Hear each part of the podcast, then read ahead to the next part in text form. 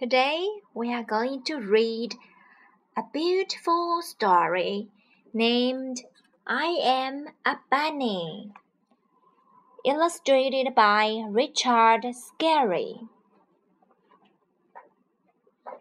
I am a bunny.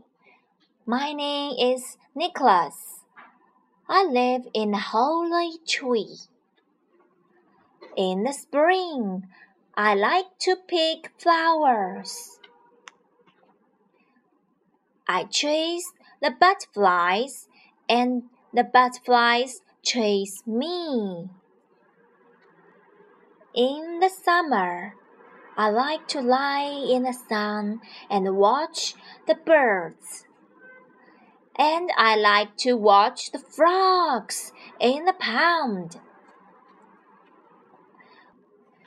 When it rains, I keep dry under a toadstool.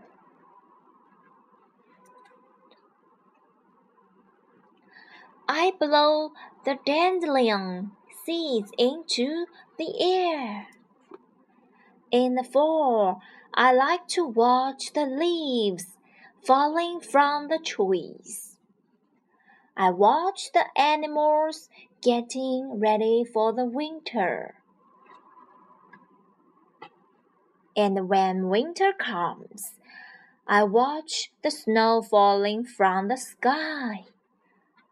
Then I curl up in my holly tree and dream about spring.